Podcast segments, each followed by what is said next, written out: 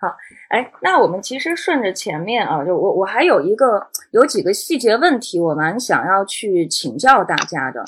呃，就一个是像那个，哎，Lisa，我也想请教问问看啊，就像呃，你们因为我前面听下来，这种团队 PK 啊，包括到发动大家集体帮助公司去招贤木材、添砖加瓦这种群体群体动力是非常强的。好，我整个听下来。但从一开始来讲的话，会有经历过这种破冰期吗？因为像有些企业，它也这样的试，但是红包撒了一大把，只要不撒，只要不撒红包，不撒钱，就会发现说，大家好像对这个事儿又没有什么太大的热忱了，都会觉得说这不是我的事儿。嗯，好的，呃，Echo，我是 Lisa 哈，那我回应一下我刚刚这个问题，或者说我自己的一些看法吧。嗯，呃，首先呢。就是一令刚刚讲的，我是很认同的哈。专业的人肯定是要做专业的事儿，对。所以其实我们的这个 HR 的团队也是很强的，就是他们本身是承接了主要的招聘的任务。嗯。那其次呢，就这个活动哈，它不能是这个活动就是一年，其实也就是一次，哦，最多两次。嗯。对，所以五月和六月呢是一个比较特殊的时期。嗯。因为你到五六月份啊，如果公司的招聘再不能大量起来，那会影响下半年的业绩。是，嗯，对，就并不是说要每天或者是持续的这么做，就它是一个阶段性的一个活动，所以我们也是这样的话就不会让大家，嗯，所以我们也是针对公司的这个重点的业务发展的时间点来去做针对性的这样的一些活动的这样的一些激发。哎，对，是的，那比如说我们可能会在。十一月份左右做集体的这种呃市场 BD 拓展的活动，嗯，那在某一个比如说下半年的某几个时间点做企业文化的宣传的一个活动，那正好这个时间点呢，就是我们想要去激发一下内部招聘热情的，所以说呃频率还是很重要的。如果你持续的说大家一定要每天干这个事儿，确实有时候就很难激发起来。但如果说哎我们就是这一个月或这两个月，我们集中去干一个事情。或者说呢，某一个季度或某一个月的某一天、两天集中去干，我觉得这个事情是不是很难的？嗯，就是可以激发起大家的一个兴趣度和热情。然后呢，红包其实并不是最重要的，重要的还是一个思想意识方面的一个统一吧。就是能不能大家对自己的公司非常的认同，同时呢，你能想办法招募到新的小伙伴，因为公司对员工最大的福利也不是那些零食或者是比别人高几百块钱，是跟优秀的人才为伍。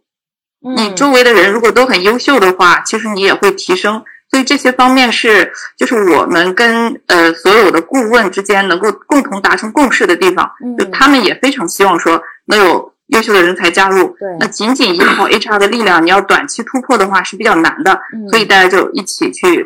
行动，至于说游戏啊，或者是呃红包这些，只是一个促进这个这个行为的一个形式，为为了让它更有趣味性。对，但本质上来讲，还是说大家要认同，就是我是愿意去干这个事情的。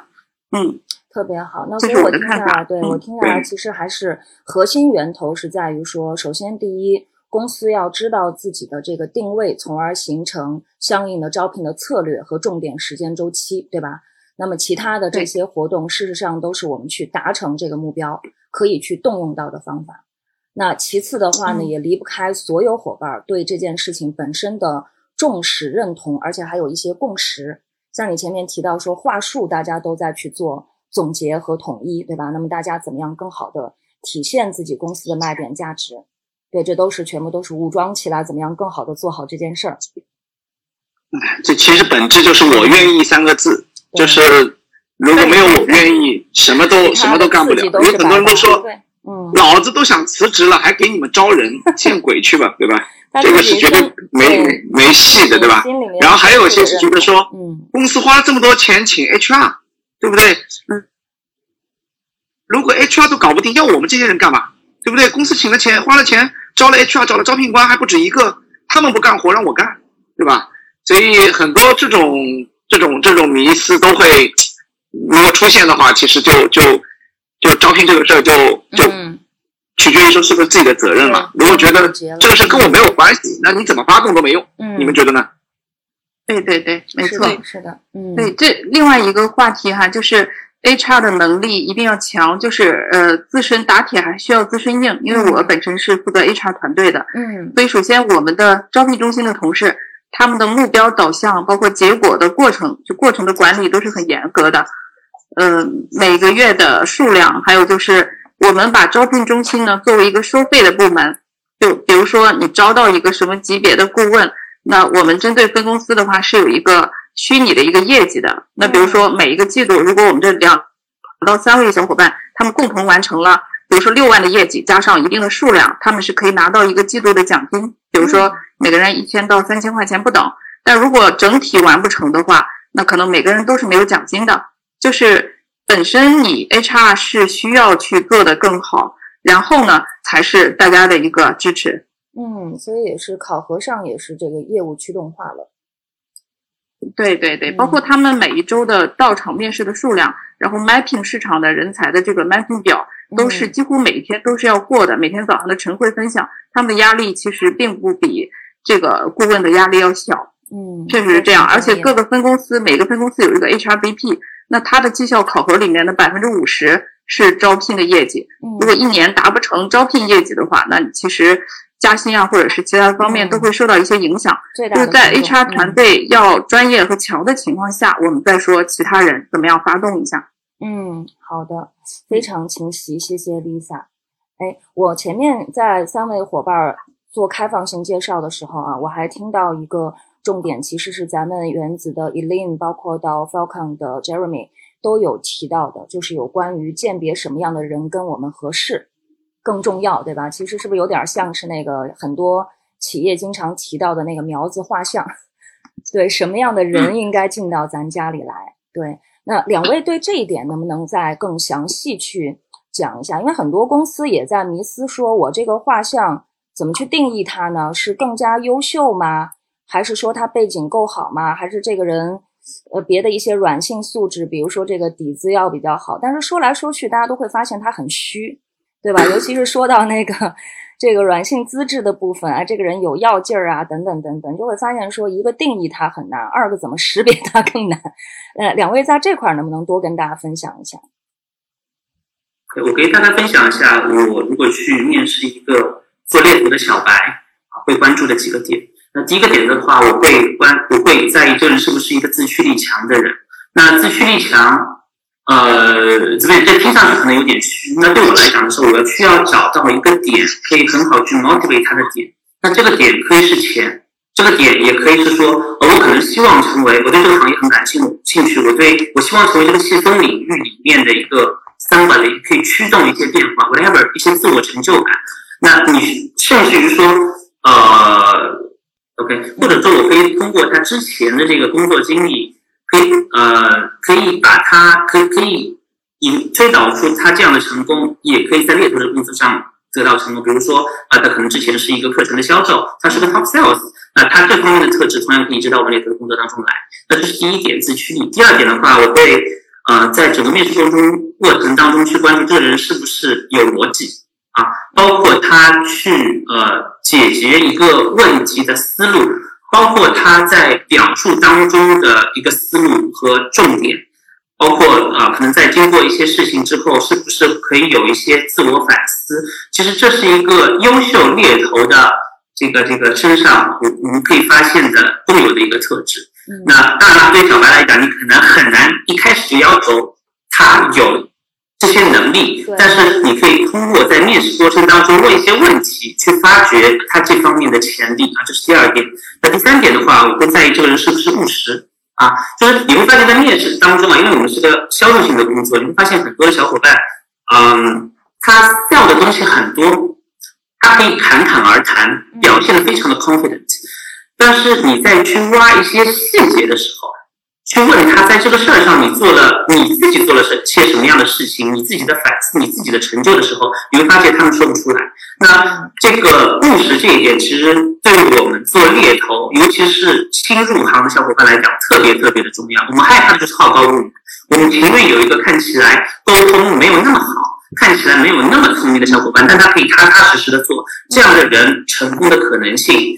可能更高，嗯，OK，那当然，如果你本人资质更好的情况下，那你你是很务实的，那可能你可以走得更远。但对我们猎头刚入手的小伙伴来讲，先生存下来这是最重要的，OK，这是第三点。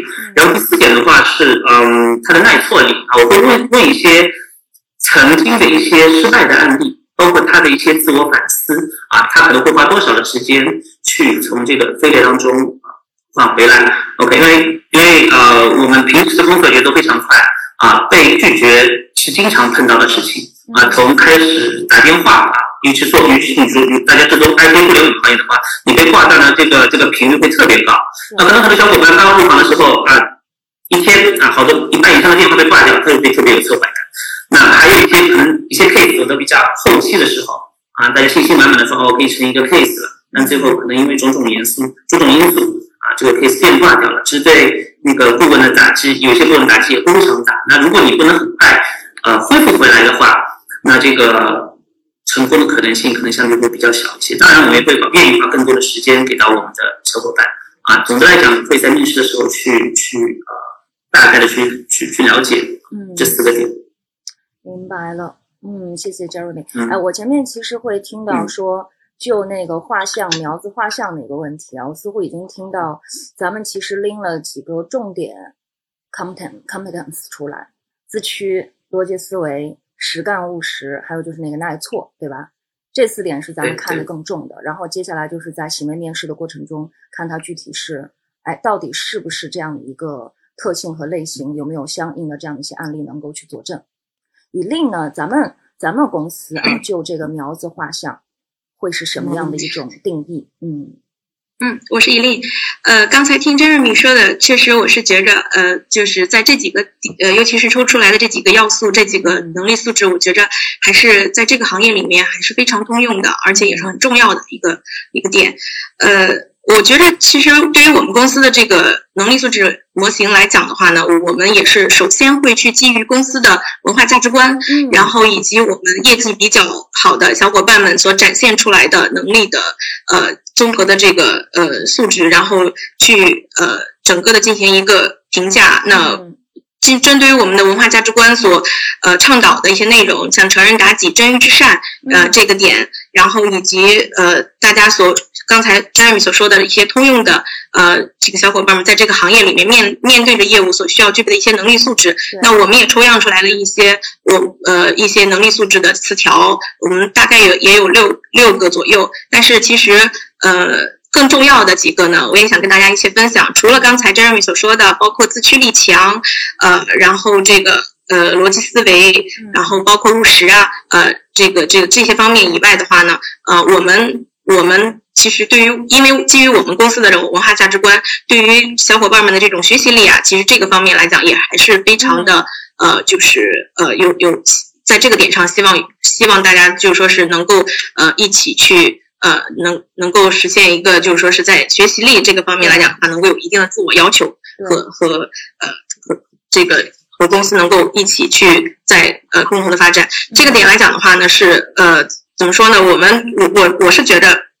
呃，尤其是刚才回应了刚才说到底是招熟手好还是这个小白好，在这个点上来讲的话，其实无论是看熟手还是小白，其实我在面试的过程中，呃，对于他们的这种呃学习力，尤其是可持续学习能力这个点来讲，还是非常的重视的。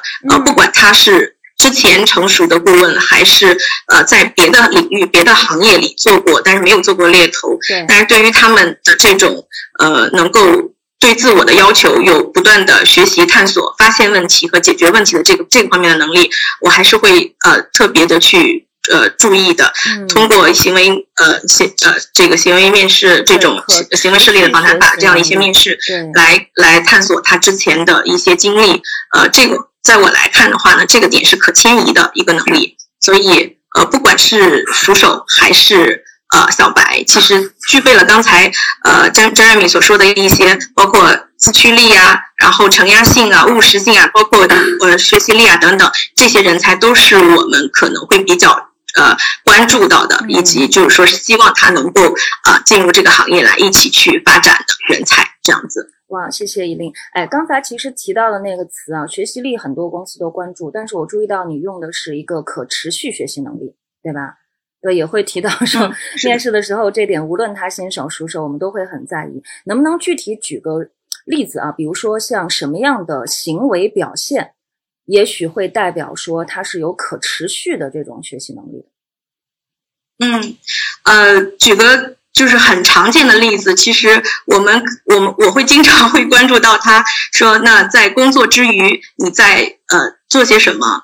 你有有没有比如说读书的习惯呢？嗯，然后有没有一些就是说是会呃会关注到的一些什么样的领域？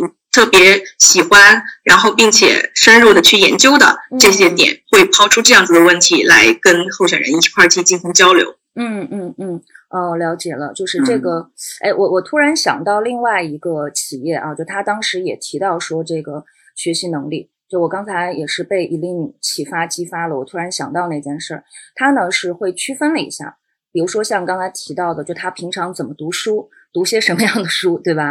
然后以及说他他考验这个人，比如他平常说，哎，我经常看这个公众号等等，他甚至会让人家列一下，你平常经常读哪几个公号？你最近一个季度或者一个月记得的文章，对你来说印象最深刻的记得的文章是哪几个？然后那几个文章里面你又学到什么？他会抠得很细，就看说你到底学了点啥，然后在这里面又是怎么总结的？他同时还举了一个例子呢，是说如果是熟手。呃，我原话记不太清了，但是他提到的是，就是如果是熟手的话，可能除了这个，还要再去问问他，就是他之前去了解一些新的客户，包括到业务领域的时候，他都是怎么学的？对他有没有做过新的？哎，他有没有学过新的板块？然后学那些新的客户啊、新的业务领域的时候，他都会从什么样的一种思路？去了解和熟悉那个领域、那个客户，或者说那个细分产品线的一些具体的知识和类型啊，也是企图在这个过程中来去看。就比如说像前面我听到一个词很棒，就是一个能力要迁移，就可能并不只是说他读书啊、学习这个部分，还考验到他之前面对到一些新领域的时候，他是怎么学、怎么去琢磨这里面的规律啊，又是怎么样去找到这里面真正的做事方法的。对，就谢谢大家给我的这个启发，我就突然想到这个例子。对，哇，真的，就就刚刚听到现在，我会觉得说，这个咱们招聘这件事情里面来讲的话，以前因为很多企业都会觉得说我怎么加大这种吸引啊，这个点数提得更高啊，或者是说这个公司招来人招不来人，是不是跟公司的这个品牌有关？但是事实上我们会看下来，它其实是一个跟整个机制跟。全员的伙伴，包括到跟我们的专业团队一起来去做群策群力，如何在各个角度能够武装到很更好的这样的一个系统工程，哇，很很很很不容易。然后然后然后啊，那个我是上课的 Jeremy，然后的话，我刚就那个新人招新人按招熟手这块的话啊，简单讲一下自己的看法。嗯，因为从业务的这个发展阶段来讲的话。啊，如果你这一块的业务是很成熟的，那一般来说说的话，我要把它铺开，那就会去招一个新人来做这个事儿。因为如果是一个新的地的话，你去养新人，大概率在短时间之内它是会做坏的。哎，那如果是做一个相对呃，对我们来讲比较新的领域。在在我们这边没有人做的，类似于像芯片呐，或者什么互联网啊这样的方向，那我会更更偏向去找一些熟手。但是在这时候，你也会面临一个挑战，就是说，因为他已经有了一定的工作经验在那里了，嗯，他有他的一个思维的惯性和工作的习惯，那他在文化上是不是可以跟我们团队有个很好的契合？这个点就就很重要。嗯，那对对对，大家的 mindset 是不是一样的？因为我们其实之前有看到过啊，因为像纯互联网的做法和我们做。啊，可能像金融科技啊，或者跟三百六十度 corporate IT 的做法会有些不一样。嗯啊，那大多数在做互联网的小伙伴啊，可能一些资深的猎头，他们的打法跟我们是不一样的，包括大家 mindset 其实也是不一样的。嗯，但其实当我们细细去找的时候，我们同样能找到一些啊这样的一些资深的伙伴啊，我觉得在之后可能会有一些合作的机会。所以，所以我觉得还是得找吧，还是得找。但这个文化契合也很重要。嗯，好，谢谢。哎，其实我刚才听下来，倒让我产生两个感触啊，这也是我们经常在跟所有企业伙伴们再去分享的，就是不管你怎么着，其实核心还是要回到你的业务定位，业务定位是怎么样子的，然后来去锁定说你要招的这个人的层面和这个特质，我要做怎么样具体的约定，对不对？是新呢，还是熟手呢，还是怎么样？第二个的话呢，核心就是我们，尤其是在招新大规模、相对来说中大规模拓展的过程中，始终不能忘记的，就还是那个文化和价值观要高度匹配，不能在招新和扩张的过程中把我们自己的文化和核心价值观给稀释了，对吧？这也是大家有可能蛮经常踩的一个坑，就尤其是招熟手的时候，哎，对方如果有相应的经验，尤其能带来怎样的资源，这好像是很多团队容易栽的一个坑，反而忘记了说这个人的资质、他的这个文化价值观核心的这个特质方面，是不是跟我们公司能一致，还是甚至说他有可能是相冲的。对，结果可能会导致说我人事进来了，但结果导致说我的文化被稀释，甚至还导向了一些不好的这样的一些行为表率，对吧？招进来一个走了十个，这个在行业中也是有出现过的。嗯，我觉得跟每个练习，我觉得跟每个练习它发展的思路其实是非常有关系的。我们会有会有，其实大家可以看见有很多猎头公司它是很迅猛的发展，那它势必会碰到刚刚 Apple 讲的那些挑战。嗯，那。呃，如果可以把它做成一个良性的竞争，那当然好；如果是恶性竞争的话，那可能会避不可避免的碰到一些呃挫折和挑战。那呃，还有一些公司可能发展相对来说比较稳健一些，那它可能发展速度没有那么快。其实像 Falcon 其实就是一个例子。嗯，所以各有利弊吧，啊，各有利弊。嗯，好的，谢谢，谢谢 e 嗯嗯，大家讨论的很热烈啊！我记得前天前天我们跟一个猎企正好。在课堂上也在讨论这个问题，然后他们六组写下来，其实有一个共同点，就是他们招人的一个一个需要，就对这个人的需求，就是这个人要有抗压性。所以我们在想，前列的压力不这么大的吗？这个大家这个这个点上倒是出奇的一致。嗯，但确实我非常认同这一点，就是招人这个事情啊，其实本质上是看你自己对这个业务和这盘生意的理解啊。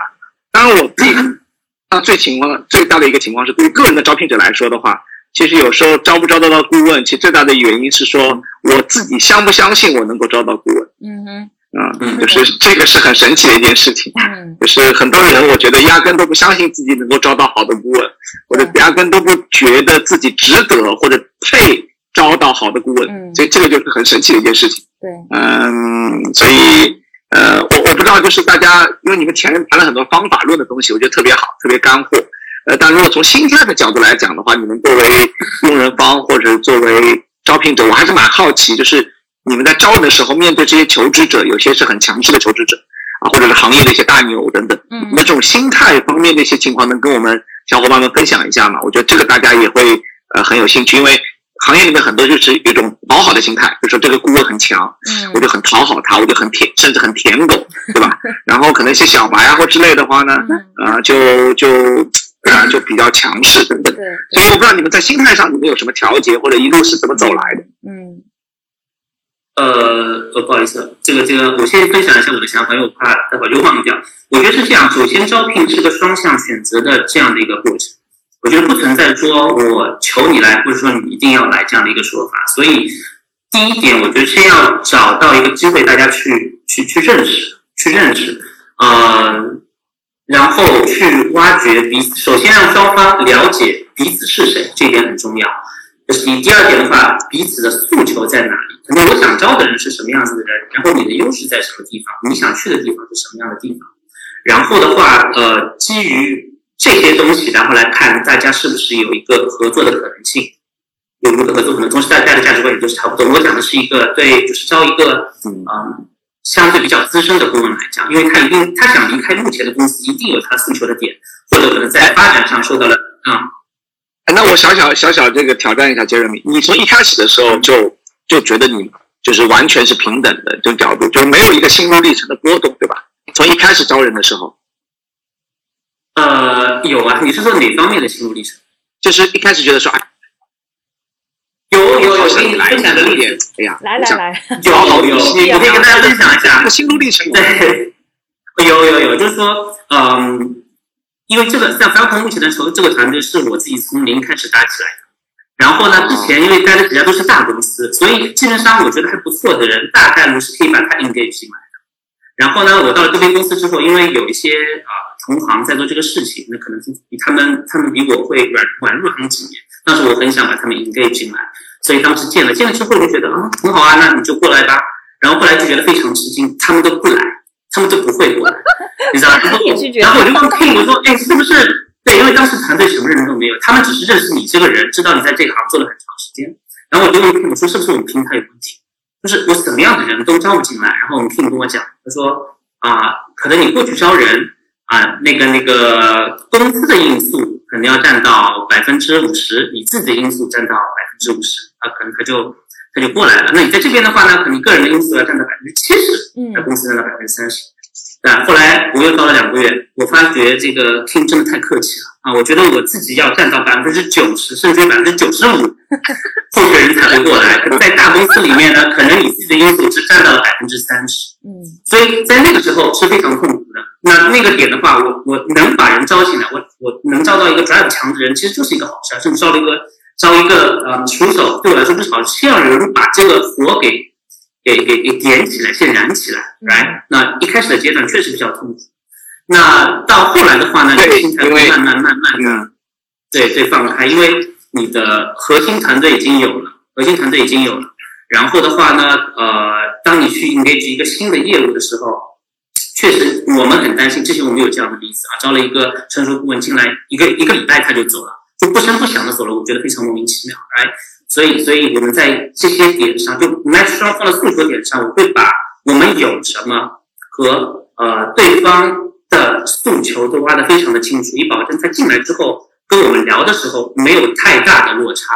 嗯啊，这样子大家大家开始就是这个磨合成本相对会比较低一些。而且我相信，呃，只要你跟对方沟通，彼此是觉得在气场上是合适的，那。只要他想离开，或者说你们能找到一个合适的诉求点，那自然而然就会有这样合作的机会，不用去太过的强求。嗯，确实，五年前 Falcon 还是在不断的这个蓄势待发中，而且你们又特别低调啊，所以我猜想你刚组建团队的时候，从零开始一定遇到很多的困难啊，有对对对对对。对，然后，但我不知道现在的这个心态的变化是基于平台越来越强大了呢，还是你自己已经这个已经已经已经走出来了，已经这个熟练了。所以，呃，杰瑞米的分享其实也蛮蛮有意思的，就是，嗯，呃，也是预也是揭示了一个就是说比较低调的公司啊，或者是呃精品化的中小型公司的一个一。一个窘境，就是招人本质上是招聘者个人的魅力。嗯，就是我最后能不能把这个人招进来？说白了，我就是看老板，我就看我跟的人是谁，我跟你有没有聊得来，我跟你下班后还愿不愿意在一起喝个酒、聊个天、吃个饭？我觉得你这个人人品还怎么样？你你能不能带给我一些这个技能上的成长或东西？嗯，呃，其实老实讲，你是什么平台有重要，也不是那么重要。对，但有可能到了一些大型的平台，像比如说一些。呃，你的平台慢慢越来越大，变成一个全国性的公司。对。那很多人会说，其实我是冲着这个公司进来，或者是我是冲着这个行业进来。对。这是不同的一些阶段，这也是给我们小伙伴一个很好的一个提醒。是的。就是在不同的阶段，可能你要侧重的东西是不一样的。对。尤其对，而且就是说我给我会给些小小伙伴一些建议。其实，当我们去选择一个猎头公司的时候，其实就是选择两个点。第一个就是它的平台优势。所谓平台优势，这个公司它本身的资源、客户的资源怎么样？它的数据库、它的流程怎么样？OK，这是第一。第二，你是选择一个 leader，是选择一种工作的方式。所以，所以其实明确了这两点之后，呃，你思路就会思路就会清楚很多，思路就会清楚很多。那我好奇，Jeremy，你开始说两个月、几个月都招不进来人，你后面是做了什么让人招进来的？嗯，就是你是自己有什么心态？或者方法的改变吗？说最后人都人都从一开始一个都不来，对你占到了百分之九十五，就是那个过程中你做了什么？嗯，这也是给我很多中小的猎企可能一个很好的一个启示。我如果从零开始，或者是没有什么资源，对，我是怎么搞定这件事？对，或者不一定中小对，我觉得就是说，很多 leader 如果是说现在在初创团队。初创团队阶段，哪怕是在大平台初创团队阶段，其实也是需要用到这个个人的 engage，要去到更大份额的。对，因为我首先我要我我要知道，就是你作为一个 leader，你要知道自己是谁，OK？你是什么样的 personality？你想打造什么样的一个文化的团队？这听上去可能有点虚。那第二个，但我觉得可能更重要的是，你要知道自己的优势在什么地方。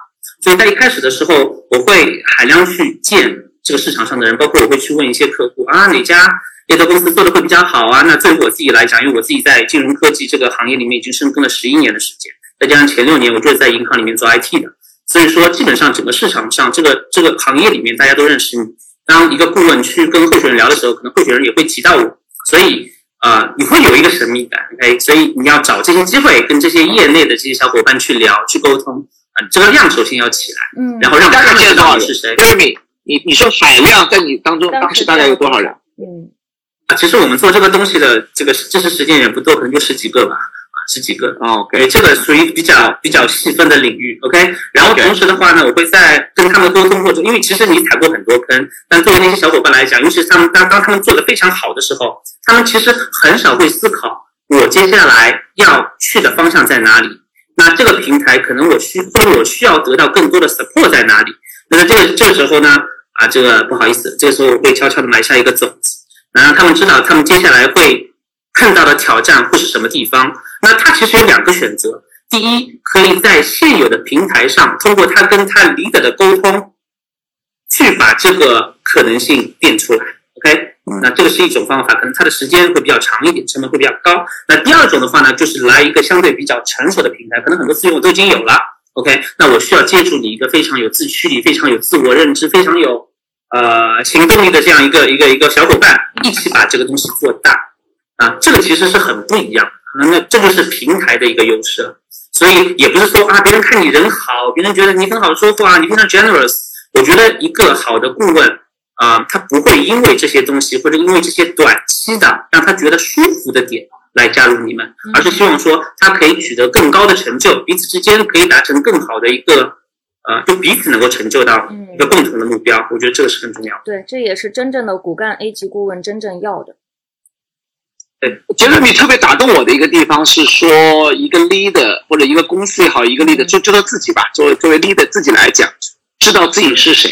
嗯，啊，这个话我觉得特别，反正我听了我觉得特别有感触。是的，就是嗯，一个 leader 只有知道自己是谁，他才有机会向别人展示他是谁。对，然后也能够清楚知道我要的是谁。嗯，然后甚至能看到对方是谁。对，OK。呃，如果没有这一点的话，在我看来，很多情况下真的是就是在撞大运，或者就是就是在在嗯，怎么说呢，就是一个呃业务手段而已。嗯啊，但如果是有这一点的话，那选人跟招人就很不一样。那这个就是像稻盛和夫说的，就是打磨厚重的灵魂，就是我知道我是谁，嗯，我也知道我要什么，我也知道你，我也我也想知道你要什么。然后我们一起来看看，我们这一起要的东西能不能在一起来共创造出来。这个当中就产生真的很多关于领导力和招聘的一些能力的提升跟历练。是的，我不知道这几位小伙伴，这个其他的嘉宾有没有一些感触？嗯，好的。呃，Jeremy，我特别的欣赏你刚刚分享的这些内容，我也从中学习到了挺多的东西哈。那我是瑞士达的 Lisa，哎，我也来说一下，就是关于吸引人才、吸引顾问这方面自己的一些看法吧。首先就是，呃，针对于不同层级或不同类型的顾问，就我们应该首先从他们的角度去想，他们要什么。就我个人感觉哈，就是一个成熟的 leader，包括说一个比较成熟的顾问的话，一个高产顾问，那他们可能更关注的是发展的空间。就是我相信我能在大部分平台上能做出好的产出，我也能带一个团队，不管是大小。但是呢，如果我做到之后，就我的这个高光时刻，如果给了你这个企业，我能得到什么样的回报？所以我觉得一个回报机制是先天性的东西，就是我们的人格魅力啊，或者是我们之间的东西哈，那个非常重要。但是呢，呃，前提是它得有一个合理的一个回报机制。那比如说对于 leader 来讲，瑞兹达这边吧，我们会有一些合伙人的机制，就是你可以成为我们真正的合伙人，是分公司的也好，或者总部的也好。注册股东的合伙人，同时呢，你能够得到的除了这个名字和收益之外的，还有就是你真正的一些东西，比如说对公司的政策啊，以及其他方面的一些投票权，还有呢，你的比较好的一些管理权，包括说内部的一些晋升发展的空间，相当于是说公司可以支持你在内部去来我们这边做一个创业的一个动作。那对于一些比较有野心或比较有想法的一些。这种 leader 来说的话，我觉得这会是一个比较好的吸引点。嗯，就是我有这个能力，但我这个能力给了你，我未来三年是什么样子的？那我们可以清晰的描述出我们的合伙人机制。那呃，第二个点就是说，对于一些高产顾问，就是可能在两年到五年之间的顾问是他们的一个产出的一个高峰期。那高产顾问的话，我们呃他们所关注的呀，是我做出这个业绩之后，我能赚到多少钱？就是这个是差距很大的。比如说，一个顾问回款五十万，在 A 企业，他赚的钱可能是十万，在 B 企业可能是十五万，在 C 企业呢可能是十八万到二十万。